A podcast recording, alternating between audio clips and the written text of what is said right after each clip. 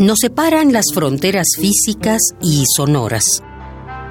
Distancias, historias, costumbres e ideas se pierden en una infinidad de traducciones.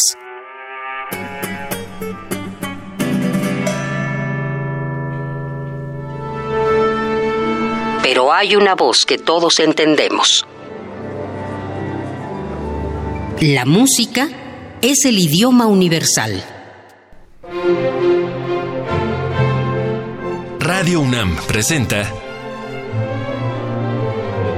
Segunda temporada 2018 de la Orquesta Filarmónica de la UNAM.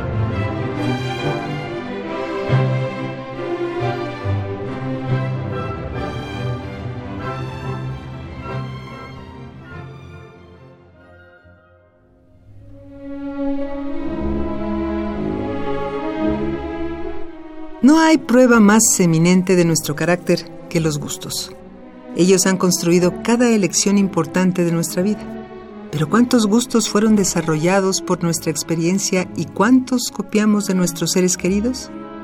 A eso se refería Voltaire al llamar al prejuicio la razón de los tontos, pues éste nos indica a qué podemos tenerle o no simpatía sin necesidad de pasar por el filtro de la experiencia.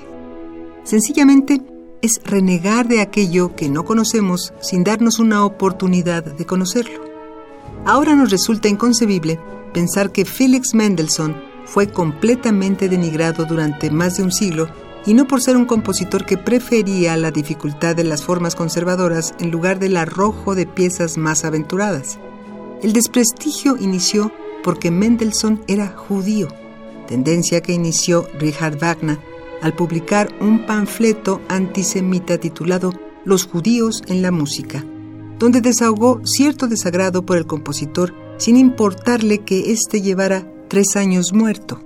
Y dado que aún en la actualidad haya quienes le bastan las palabras de Wagner para menospreciar a Jacob Ludwig Felix Mendelssohn Bartholdy, la Orquesta Filarmónica de la UNAM ha decidido dedicar este programa 2 de su segunda temporada 2018 a reconocer la figura de este prodigio musical.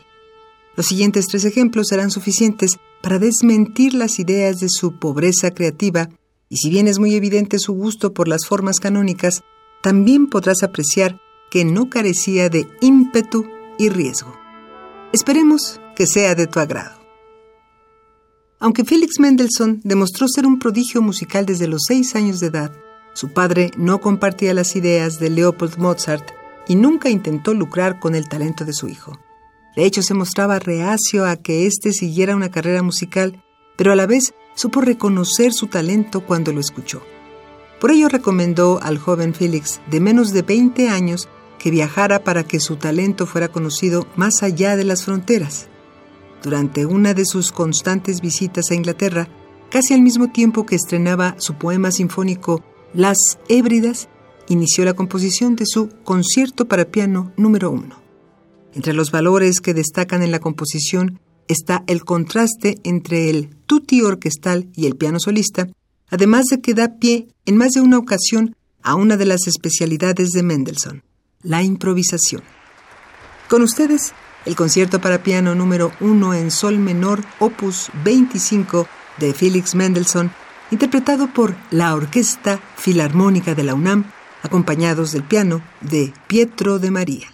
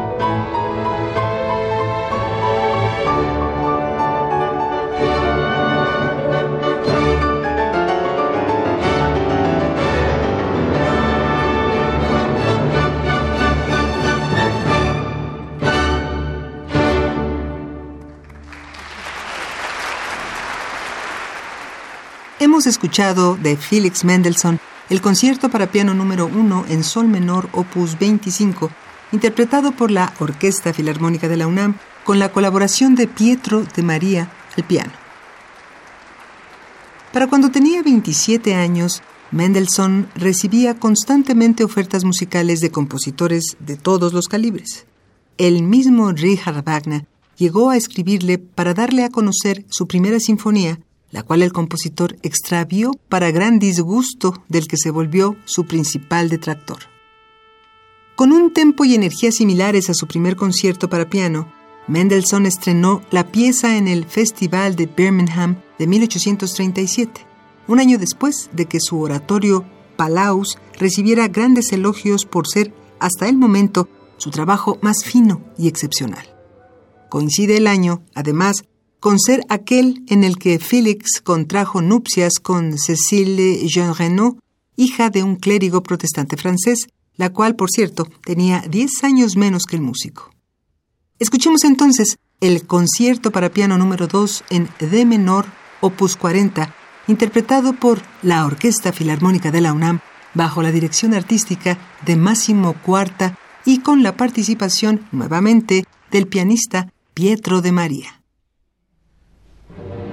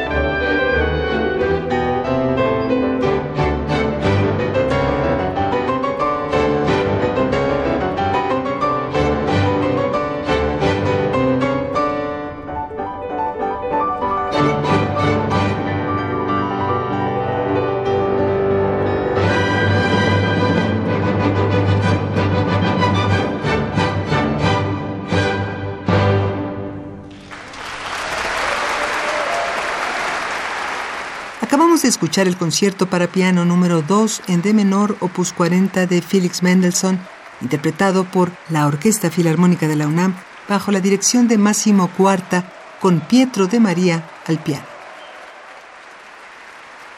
El tiempo le hizo justicia a Felix Mendelssohn al otorgarle su merecido lugar en la inmortalidad. Pero el mismo prejuicio por poco dejó a una compositora, también Mendelssohn, enterrada en el pasado. Fanny Mendelssohn, la hermana de Felix, demostró tener las mismas aptitudes prodigiosas para la música, pero en su época no se consideraba decoroso que una mujer se dedicara a la música y la oposición de la familia a su carrera artística fue tajante. Por suerte, algunas partituras de Fanny sobrevivieron hasta nuestros días. Felix compuso su primera sinfonía a los 15 años para celebrar el cumpleaños 19 de su hermana y se estrenó en una reunión privada el 14 de noviembre de 1824 pero la partitura autógrafa no se publicó hasta siete años después y el estreno a público no ocurrió sino hasta 1827. Cabe destacar que fue el mismo año de creación de esta sinfonía que Mendelssohn se convirtió en alumno del virtuoso del piano y compositor Ignaz Moscheles, quien dejó en sus diarios el testimonio de tener poco que enseñarle al prodigio y por tanto prefirió convertirse en un amigo cercano del compositor durante el resto de su vida. Cerramos este concierto con la interpretación de la Sinfonía número 1 en Do menor, opus 11, interpretada por la Orquesta Filarmónica de la UNAM.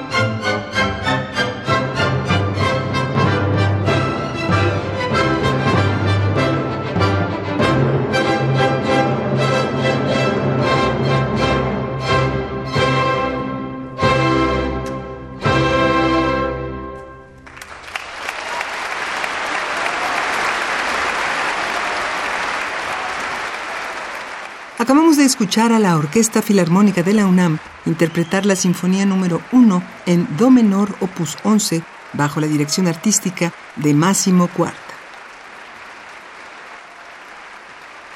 Aunque el prejuicio es inevitable y puede tener sus ejemplos inofensivos, solo pensemos en la cantidad de experiencias que nos impide conseguir. Los lugares a los que no viajamos, la gente con la que no hablamos, los juegos que no jugamos, las obras que no vemos, la música que no escuchamos. Después de escuchar estas tres piezas de la etapa juvenil de Felix Mendelssohn, ¿te parece justificada la campaña de desprestigio que lo sumió por décadas? Recuerda esto la próxima vez que intentes socavar cualquier mérito sin antes darte la oportunidad de conocerlo sobriamente. Por ejemplo, quizá tú escuchas asiduamente estas transmisiones, pero alguien en algún lugar la ha sintonizado por primera vez. ¿Valió la pena?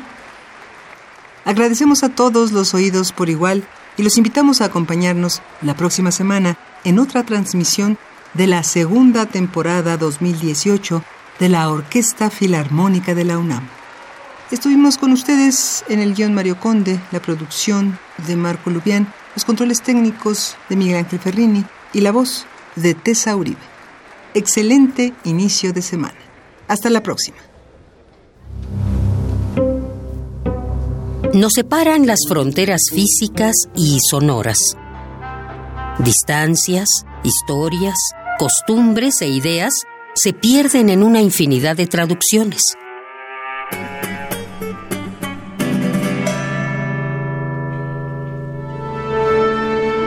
Pero hay una voz que todos entendemos. La música es el idioma universal. Radio UNAM presentó Segunda temporada 2018 de la Orquesta Filarmónica de la UNAM.